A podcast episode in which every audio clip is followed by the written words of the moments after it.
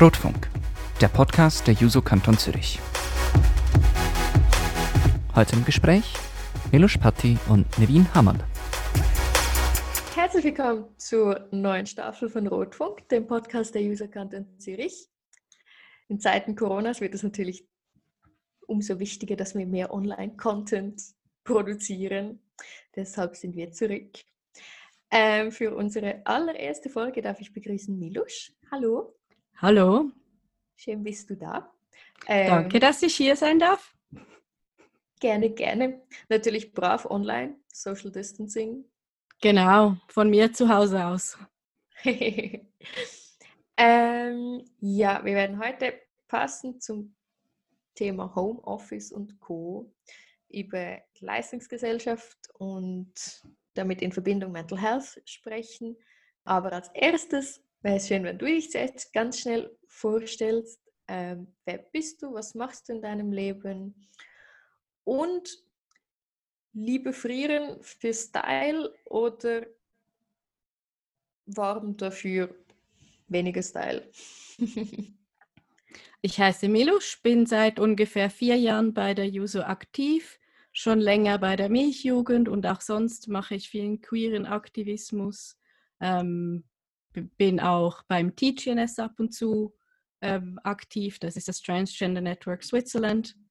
Äh, setze mich auch in meinem Aktivismus sehr fest mit äh, psychischer Gesundheit oder Mental Health auseinander, ähm, da ich ähm, selbst ähm, ADHS habe und das doch meinen Alltag sehr stark prägt.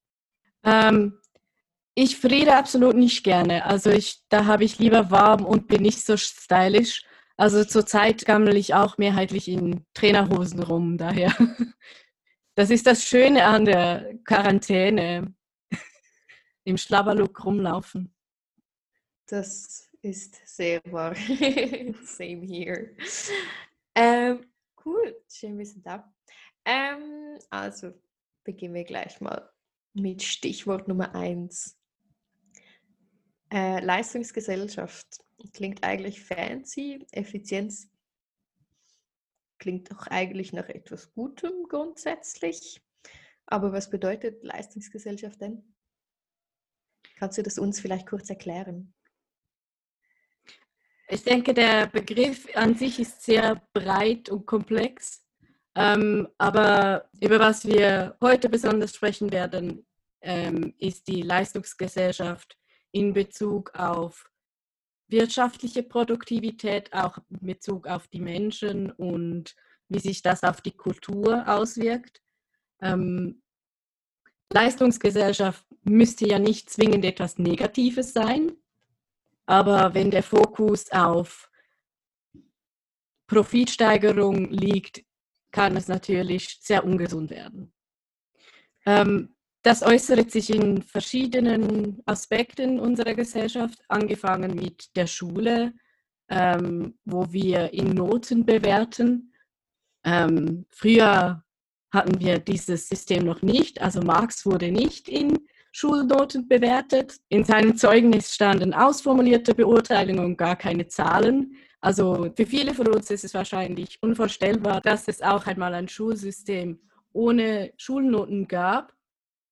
Ähm, aber das ist auch ein Symptom der Leistungsgesellschaft, die immer effizienter und auch ähm, mehr Vergleichbarkeit schaffen will. Das ist ja die Grundidee dieser Schulnoten. Ein anderes Beispiel ist auch ähm, die Entstehung des Fordismus, also der Fließbandarbeit, Massenproduktionen, die Steigerung der Produktionen allgemein, äh, weil das bedeutet, je mehr geleistet wird, desto mehr kann produziert und verkauft werden. Ähm, genau. Okay, das schon angetönt. Ähm, Fließbandarbeit, Produktionssteigerung, wie genau ist denn diese Norm sozusagen entstanden? Ein Teil kommt natürlich von der industriellen Revolution, die technische Fortschritte brachten, die auch eine Leistungssteigerung ähm, ermöglichten. das sehen wir auch heute noch, dass mit jedes Jahr werden Computer schneller, alle ge neue Geräte für neue Techniken entstehen. Dann können natürlich verschiedenste Prozesse schneller, effizienter gestaltet werden. Auch die Bildung der Nationalstaaten und der gegenseitige Wettbewerb zwischen ihnen hat diese Leistungsgesellschaft gefördert. Wenn wir uns daran erinnern an den Wettbewerb, wer zuerst ins All fliegt, genau das ist auch ein Auswuchs dieser Leistungsgesellschaft und dieser Konkurrenzkampf unter den Nationen. Welche ist die stärkere, schnellere? Welche setzt sich schlussendlich auch global durch wirtschaftlich? Welche kann am meisten profitieren? Und diese Wettbewerbskultur zeigt sich natürlich auch im Wirtschaftssystem, in, nicht nur auf der globalen Ebene, sondern auch auf der Betriebsebene. Verschiedene Unternehmen konkurrenzieren und versuchen ebenfalls andere aus dem Markt zu drängen. Und das führt zu den gleichen Effekten, dass verschiedene Unternehmen Möglichkeiten suchen, Effizienz zu steigern um jeden Preis, günstigere Möglichkeiten finden, um ihre Produkte herzustellen etc um konkurrenzfähig zu bleiben, wie es so schön genannt wird im kapitalistischen Markt. Gut symptomatisch. okay, und wie zeichnet sich das heute besonders aus? Also ja, Wettbewerb, Kapitalismus, yay. und so im Alltag, wo siehst du das vor allem? Also auf einer Globalmarktebene sieht man das natürlich in der Monopolbildung. Stichwort Amazon. Ähm, ein Unternehmen, das versucht, möglichst eine alleinstehende Position in verschiedenen Märkten zu haben, ähm, haben wir gesehen, was den Bücherhandel betrifft, aber auch auf einer zwischenmenschlichen Ebene natürlich die ständige Erreichbarkeit und auch in der Kultur so der die Hustle Culture, wie sie ähm, ich denke besonders in den USA genannt wird, dass das Ziel ist, möglichst jedes Hobby in eine Geldquelle zu verwandeln, dass du möglichst mit deinen Hobbys auch Geld machen kannst, dass du ständig äh, produktiv bist. Und ich denke, daher sehen wir auch die zunehmende Gefährdung der psychischen Gesundheit verschiedenster Menschen, und auch, dass wir im, immer noch so viele Stunden arbeiten, oder? Wenn man bedenkt, dass der technologische Fortschritt so stark ist, sollten wir eigentlich nicht mehr 42 Stunden in der Woche arbeiten müssen. Aber wir tun es immer noch, auch weil das ein Stück weit von uns erwartet wird in unserer Kultur. Viele von uns beschäftigen sich schon früh mit ihrer Berufswahl und ihrer Karrierengestaltung. Und das bildet eigentlich so den roten Faden durchs Leben, die Karriere. Das ist so der entscheidende Faktor für viele im Leben, auch wo sie wohnen und wie sie wohnen. Alles ähm, wird geprägt durch ihre Karriere und ist auch für viele das Lebensziel, irgendwo in ihrem beruflichen Werdegang zu landen, wird zu einem Lebensinhalt. Also das Übernehmen des wirtschaftlichen Werts für den eigenen persönlichen Wert. Mhm. Wenn man jetzt nur auf so einzelne Stichworte achten würde, wie so Effizienz und Profit und so, könnte man ja fast denken, es ist etwas Positives. was, was würdest du antworten, wenn jemand so argumentiert? ähm, wie immer hat alles eine positive und eine negative Seite, oder? Die beiden Seiten einer Medaille. Effizienz ist per se nicht etwas Schlechtes. Die Frage ist, was nimmt man in Kauf für die Effizienz, für die Profitsteigerung? Welche Werte werden unter den Profit gestellt? Und welche Werte werden dadurch eher gefördert? Das, das ist so die wichtige Frage. Effizient zu sein, ich denke, das kennen wir auch in unserem Alltag, ist nicht immer etwas Schlechtes, kann auch sehr hilfreich sein. Aber wenn wir dann nur noch von morgens vom Aufstehen bis abends Dinge erledigen und uns nie erholen, ist das nicht ähm, langfristig nachhaltig. Und so sehen wir es auch in der Wirtschaft. Unsere Umwelt leidet unter der Wirtschaft, weil sie die Natur ausbeutet, verschmutzt, zerstört. Und da wird das natürlich die Effizienz und auch der Profit negativ eingefärbt, wenn mehr darunter leidet, als davon profitiert, von dieser Effizienz. Wie die meisten Konzepte ist Effizienz an sich nicht schlecht, aber wenn dafür andere Sachen leiden, kann es natürlich sehr negativ werden. Schön sagst du, dass Effizienz nicht nur schlecht ist, weil wir haben total effizient, wie wir sind, auch unsere Basis auf Insta gefragt, ob sie Fragen an dich haben. Und eine Frage, die da gekommen ist, ist, was müssen wir verändern, um von einer Leistungsgesellschaft wegzukommen? Also da ist ja auch schon die Prämisse, dass das etwas Negatives ist, behaupte ich jetzt zumindest.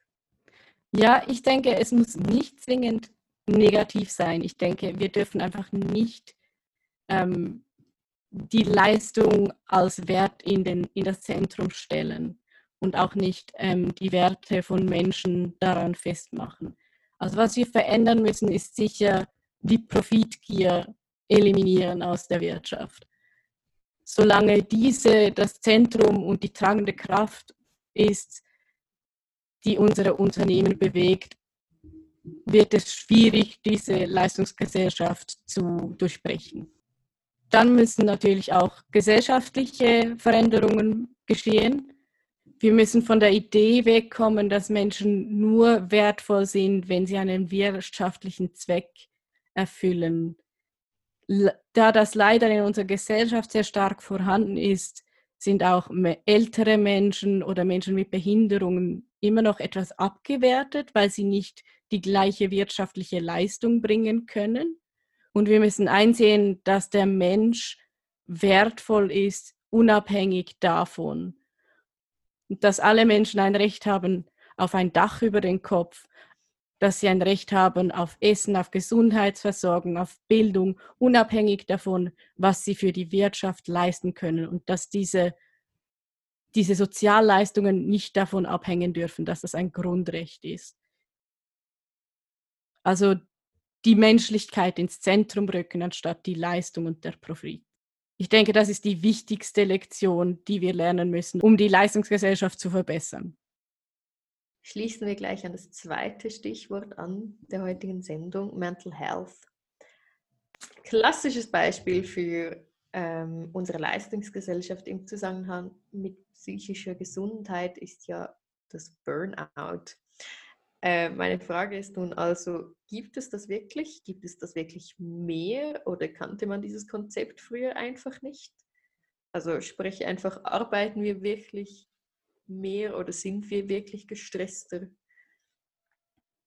Ähm, ich denke, da kommen einige Faktoren zusammen. Ähm, das sogenannte Burnout ist, denke ich, ein moderneres Wort für die Erschöpfungsdepression, wie es in dem, im klinischen Zusammenhang genannt wird. Erschöpfungsdepressionen gab es schon immer und ich denke, es ist leider nicht etwas, das komplett eliminiert werden kann. Ähm, das Ganze entsteht ja nicht unbedingt nur, wenn man sehr viel arbeitet, sondern wenn der Ausgleich zur Entspannung nicht mehr funktioniert. Also es gibt Menschen, die machen total viel, arbeiten ständig, aber denen geht super, weil sie viel, entweder sie machen etwas, das ihnen auch viel zurückgibt und sie haben andere Hobbys, die ihnen auch wieder Freude bringen und sie erholen etc. Wenn der das Gleichgewicht stimmt, dann geht es uns gut. Und es kommt eigentlich erst zu der Erschöpfungsdepression, wenn die Arbeit und die Pflichten überwiegen und der Ausgleich mit dem Positiven, mit den Dingen, die uns Freude machen, die uns er erholen, wenn dieser Ausgleich nicht mehr stattfindet. Und heutzutage durch das Internet und durch die ständige Erreichbarkeit ist es einerseits schwieriger, sich abzugrenzen. Also ich denke auch da an das Cybermobbing, das äh, einen auch zu Hause noch verfolgt. das kann natürlich auch zu mehr Stress führen. Also es fängt schon in der Schule an und dann auch, wenn wir zu Hause sind und nicht arbeiten, wenn wir dann ähm, uns online bewegen und negative Botschaften erhalten, führt das natürlich auch dazu, dass unsere psychische Gesundheit leidet. Ich glaube nicht mal nur negative, sondern nur schon so Dinge wie, oh, ich habe noch ein Mail bekommen von der Arbeit, das kann ich ja schon schnell beantworten oder so etwas. Genau so, dass, dass äh, es fühlt sich dann auch immer an, als müsste sofort jetzt die Antwort kommen. Also es ist so dringend. Immer alles ist dringend und sofort. Auch wenn auf einer rationalen Ebene klar ist, das Mail kann bis morgen warten, aber durch dass die Benachrichtigung kommt, fühlt es sich viel drängender an, wie wenn du das Mail erst am nächsten Morgen sehen würdest. Oder du hast das dann schon im Hinterkopf und das Abschalten ist dadurch viel schwieriger. Also ich denke, der Ausgleich ist das Problem, das wir heutzutage haben, weil wir natürlich immer noch sehr viel arbeiten, trotz den technologischen Fortschritten, die uns eigentlich die Arbeitszeit reduzieren sollten, aber auch weil uns ständig für die Freizeit Dinge angeboten werden, in denen wir produktiv sein können, ob es darum geht, den Superkörper zu erhalten. Also gerade auch online und in Werbung wird uns doch sehr oft vermittelt, in, in welcher Weise wir nicht genügen, ob das ist, weil wir Zellulite haben, dick sind, Pickel haben. Das führt dazu, dass wir natürlich auch ähm, eine Optimierungsdrang im persönlichen Bereich entwickeln. Und das ist natürlich überhaupt nicht spaßig. Das bringt überhaupt keinen Ausgleich, dass du jetzt noch die tausend Cremes kaufen musst und auftragen und ins Gym gehen musst. Es ist alles so geprägt von einer Optimierung und einem Effizienzdrang. Und es gibt ja auch so diese Productivity Porn, auf YouTube, wo dir Menschen zeigen, wie sie produktiver leben mit ihren schönen Notizheften und alles muss durchstrukturiert sein und auch organisiert sein, auch zu Hause, im Privaten. Es, es gibt es, es, hat einen Grund, warum es so viele Organisationsvideos auf YouTube gibt, auch wie Menschen ihre Schminksachen organisieren, weil man muss ja auch effizient sein beim Lippenstift aussuchen. Und wenn das sich natürlich durch das ganze Leben zieht, kommt die Entspannung, das Spielerische, die Freude viel zu kurz und dadurch brennen wir aus und dadurch kommt es eher zu Erschöpfungsdepressionen. Und natürlich auch gerade in der Schweiz ist das ein großes Tabuthema, psychische Gesundheit. Wir sprechen allgemein nicht wirklich über unsere Gefühle. Wir versuchen alle immer sehr emotional neutral zu wirken. Die Schweiz ist nicht bekannt dafür, dass wir eine Kultur haben, wo wir uns stark emotional ausdrücken. Ich habe auch irgendwo mal gelesen, das ist immer ein super Satz, wenn man etwas so anfängt.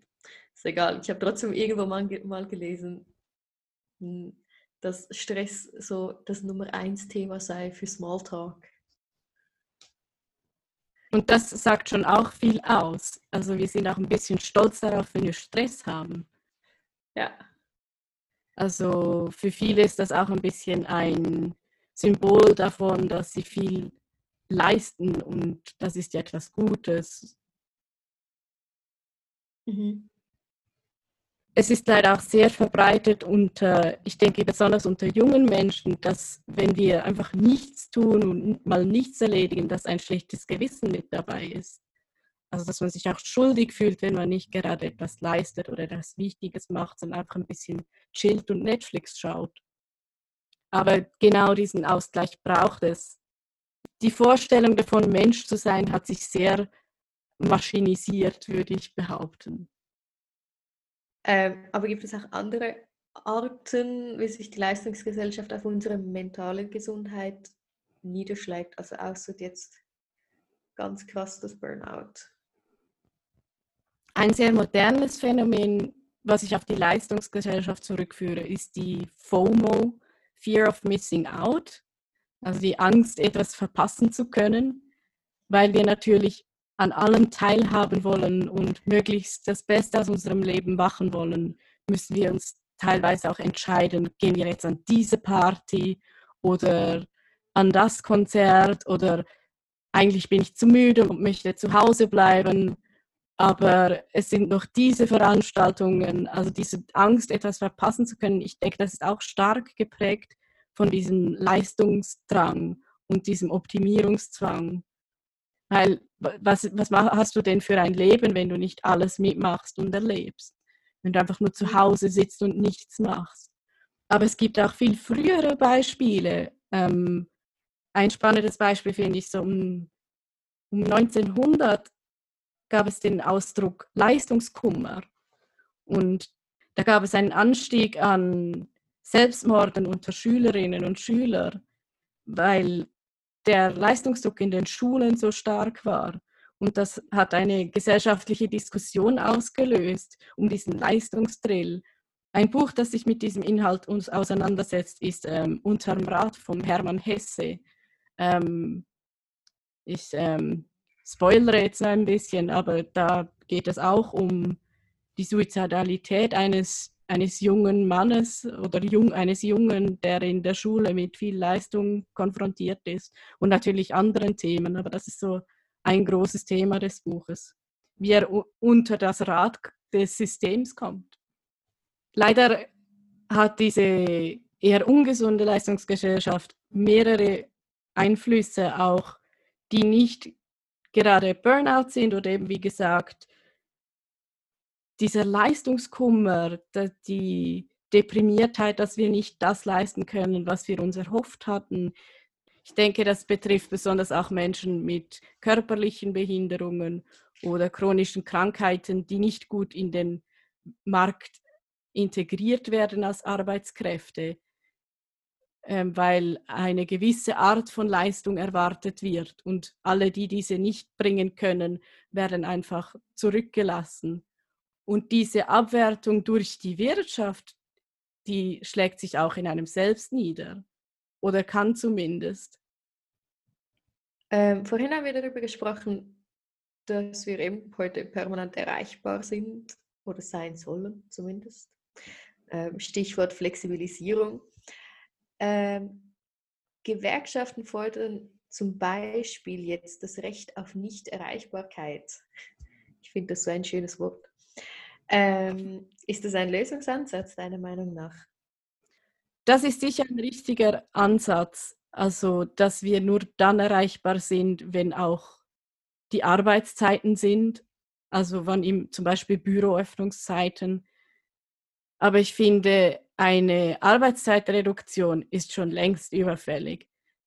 Wir arbeiten so viel und ich glaube, wir sind auch nicht produktiver, nur weil wir viel mehr arbeiten. Es gibt einige Beispiele an Unternehmen, die freiwillig eine 25-Stunden-Woche machen. Ich glaube, in Deutschland gab es sicher so ein Projekt und die leisten nicht weniger in einem wirtschaftlichen Sinne wie andere Betriebe.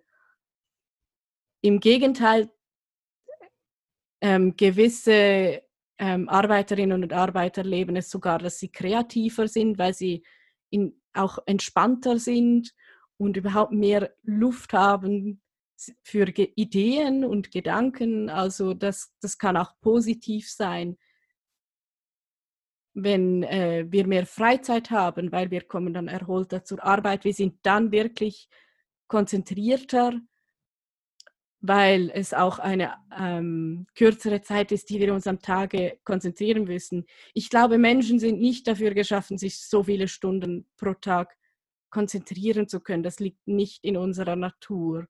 Wir sind keine Maschinen, die einfach auf Knopfdruck immer leisten können. Und wenn sich die Zeit, in der wir zu leisten haben, verkürzt, haben wir auch mehr Raum für Erholung, dann sind wir auch weniger erschöpft, wir können genug schlafen.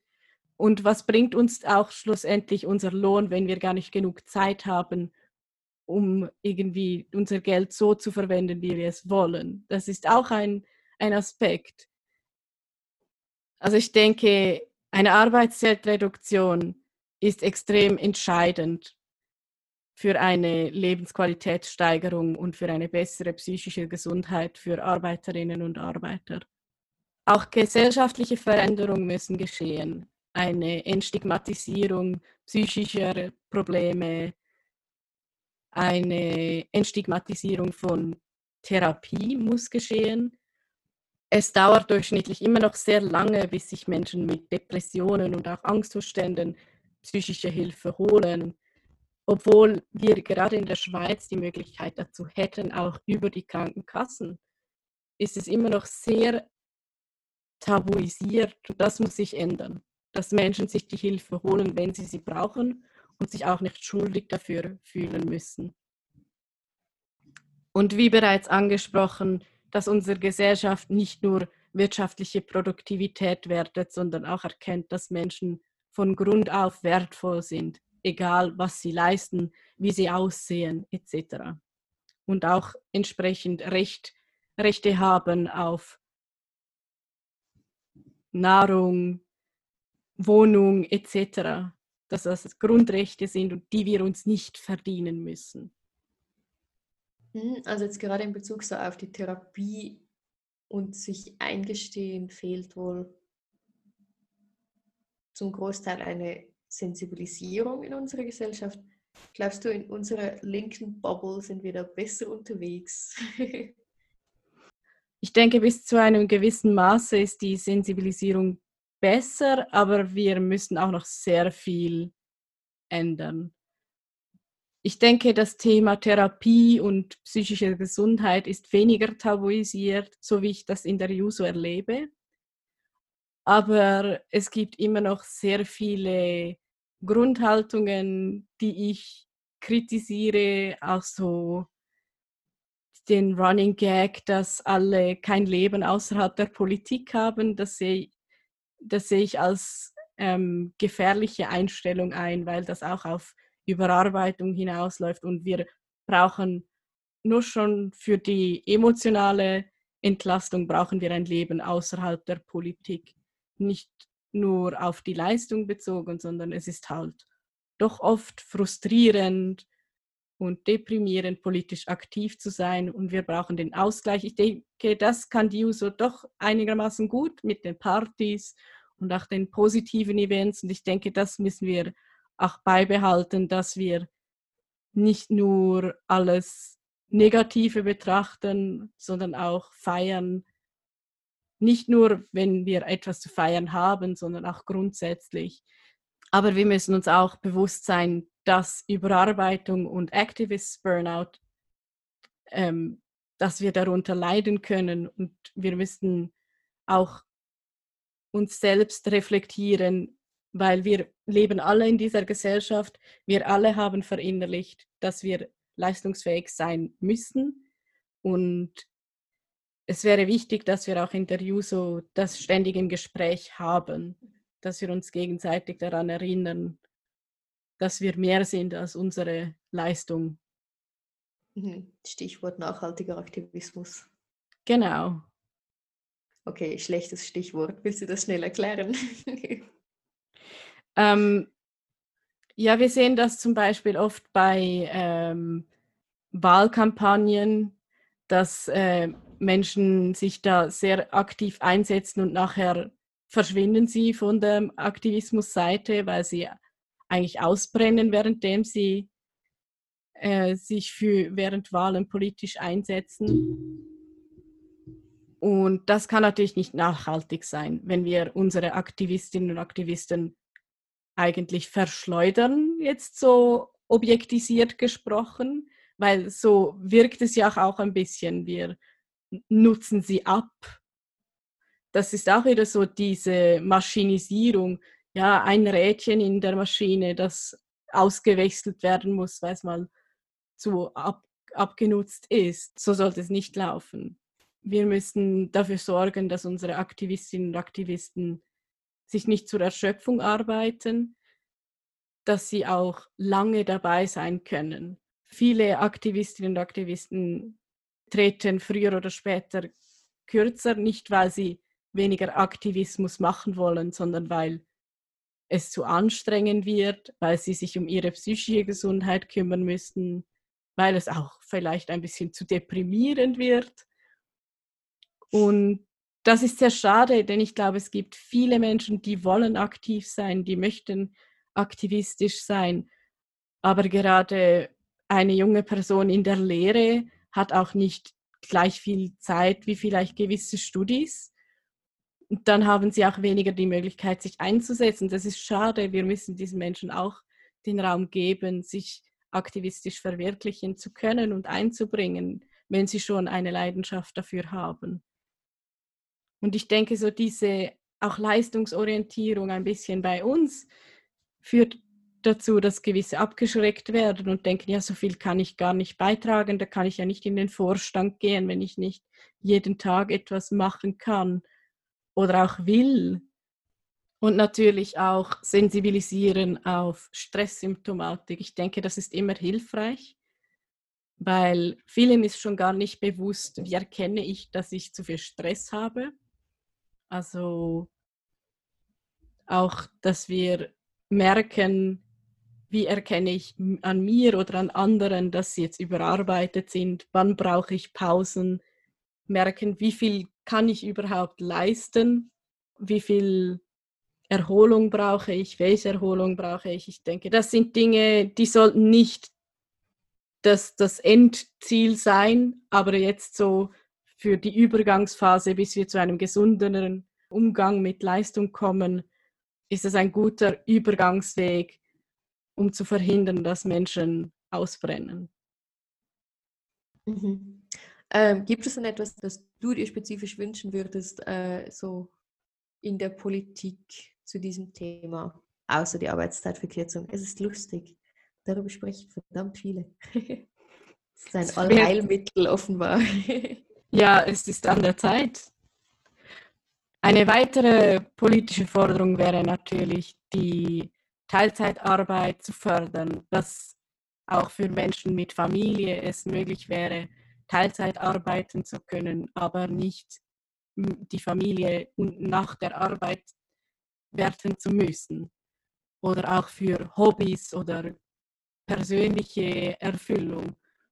Einerseits, dass ähm, die Berufe, die viel Teilzeitarbeit haben, genügend entlöhnt werden, weil gerade die Branchen, die viel Teilzeitarbeit haben, sind meistens auch schlechter bezahlte, aber auch, dass in anderen Bereichen Teilzeitarbeit mehr gefördert wird und dass das auch ein gewisses Anrecht ist, das wir haben, dass wir nicht anstreben, alle 100 Prozent arbeiten zu müssen, sondern dass Teilzeit eigentlich zu einer Norm werden sollte. Das wäre so Arbeitszeitverkürzung in disguise. Mhm. Verbesserung von Arbeiterinnenschutz ist immer hilfreich, um auch äh, Arbeiterinnen zu entlasten, weil Angst vor Entlassungen wirken sich auch negativ auf die psychische Gesundheit aus. Also wirklich äh, für einen guten Kündigungsschutz zu sorgen, der in der Schweiz immer noch nicht gut ist, im Gegensatz zu unseren Nachbarsnationen. Entstigmatisierung von Therapie, besonders bei ähm, Erschöpfungsdepressionen, dass äh, Menschen besser geschützt werden vor Stresserkrankungen, dass äh, Vorgesetzte besser auch geschult werden in dem Bereich, Allgemeinbetriebe auch vielleicht am besten eine Person haben, die verantwortlich ist für psychische Gesundheit und das Wohlbefinden, irgendeine Anlaufstelle im Betrieb an die sich ähm, Arbeiterinnen und Arbeiter wenden können, wenn sie Schwierigkeiten haben. Was sich ebenfalls positiv auf die psychische Gesundheit ähm, der Menschen auswirken würde, wäre die Reduktion der Lebensunterhaltungskosten, also dass die Mieten nicht so hoch sind die Krankenkassenprämie nicht so stark steigen. Auch das, auch wenn das nicht eine aktive Entlastung ist ähm, im psychischen Sinne, aber es ist eine, ein Stressfaktor weniger. Wenn wir natürlich nicht so viel Geld brauchen, um überhaupt überleben zu können, können wir auch entspannter arbeiten, weil wir nicht im gleichen Maße auf das Geld angewiesen sind dass wir auch eher entscheiden können, wie viel möchten wir denn arbeiten. Dass, oder dass Menschen auch ähm, ehrenamtliche Positionen einnehmen könnten, wenn sie das wünschen. Eine persönliche Idee von mir wäre auch eine allgemeine Demokratisierung verschiedenster Prozesse, die jetzt noch nicht demokratisch ablaufen, in Betrieben eine Demokratisierung. Denn wenn auch Arbeiterinnen und Arbeiter einbezogen werden in Entscheidungsprozesse, fühlen wir uns auch nicht wie ausgenutzte Arbeitskräfte, sondern wir sind dann auch entscheidungsfähig und können etwas bewirken in Betrieben und müssen nicht einfach nur machen, was von oben gesagt wird. Vielleicht noch zum Schluss, ähm, was kannst du ganz persönlich uns denn vielleicht auf den Weg geben? Das gesellschaftliche Umdenken muss natürlich auch in uns stattfinden, dass wir uns selber nicht über unsere Leistung definieren. Wir sind alles so viel mehr als das, was wir wirtschaftlich leisten. Und wir sind so viel mehr als unsere Produktivität. Und auch, dass wir uns Ruhezeiten und unproduktive Phasen erlauben. Also dass wir auch bewusst unproduktive Hobbys haben. Du kannst kreative Projekte machen, die am Schluss kein Ergebnis haben, einfach weil der Prozess dir gefällt und das dir Entspannung bringt. Das ist wichtig. Wir brauchen die Entspannung und die Kreativität, denn dieser Ausgleich bringt uns die psychische Gesundheit, die wir verdienen. Allgemein uns selbst nicht als Maschinen halten, sondern als Menschen. Wir sind nicht gebaut, um ständig produktiv zu sein. Das liegt nicht in unserer Natur. Und das sollten wir auch nicht von uns selbst verlangen. Das ist nur der Neoliberalismus, der aus uns spricht. Thanks. und wenn es euch nicht gut geht und ihr professionelle Hilfe dafür wollt, geht in die Therapie. Ich kann es allen nur empfehlen, auch wenn ihr jetzt denkt, es ist nicht so schlimm. Ich denke, für, für alle kann es vorteilhaft sein, in, sich in Therapie zu begehen, egal wie klein eure Probleme auch scheinen. Als allerletztes habe ich noch eine Frage an dich. Das stellen wir, diese Frage stellen wir allen. Äh, wenn du etwas total undemokratisch in der Schweiz durchboxen könntest, was wäre das? Hm. Ja, ich denke, es wäre die Arbeitszeitreduktion, 25 Stunden Woche. Ich meine, noch besser wäre die Abschaffung des Kapitalismus, aber, aber so auf einer, nennen wir es realpolitischen Ebene, würde ich schon Arbeitszeitreduktion wählen. Ich höre schon alle Bürgerlichen, die so sind. Was? Was soll Realpolitik sein? ja, wir sehen es ja. Es gibt genug Unternehmen, die es beweisen, dass es realpolitisch möglich ist. Yes. Gut, dann wären wir auch schon am Ende. Milos, vielen Dank, hast du mit mir telefoniert. Vielen Dank, dass ich mitwirken durfte. Ja, sehr, sehr gerne. Ähm, vielen Dank auch an alle, die zugehört haben. Falls ihr Fragen, Anmerkungen, Kritik etc. etc. oder irgendwas habt, könnt ihr uns mega gerne kontaktieren. Äh, und zwar auf rotfunk.ch, dort hat es ein Kontaktformular äh, per Mail, falls ihr noch so oldschool seid, unter team.rotfunk.ch oder auf Instagram. Da seht ihr zwar keine Fotos von uns zusammen, weil Social Distancing, yay! Aber ihr findet uns dort unter Rotfunk-Bodenstrich Suri. Und Milos hat auch einen Podcast. Willst du den schnell einen halben Satz? Ja, wir haben gerade eine neue Webseite dafür, diversexy.ch. Ähm, dreht sich um Liebe, Beziehungen und Sexualität außerhalb der gesellschaftlichen Normen. Kurz gefasst. diversexy.ch oder auch diversexy Podcast auf Instagram bin jetzt nicht sicher, ob mit Bindestrich oder so, aber ihr findet das sicher. Google is your friend. Das ist so, leider. okay, vielen Dank fürs Zuhören. Tschüss. Tschüss. Und bleibt zu Hause, wenn ihr könnt.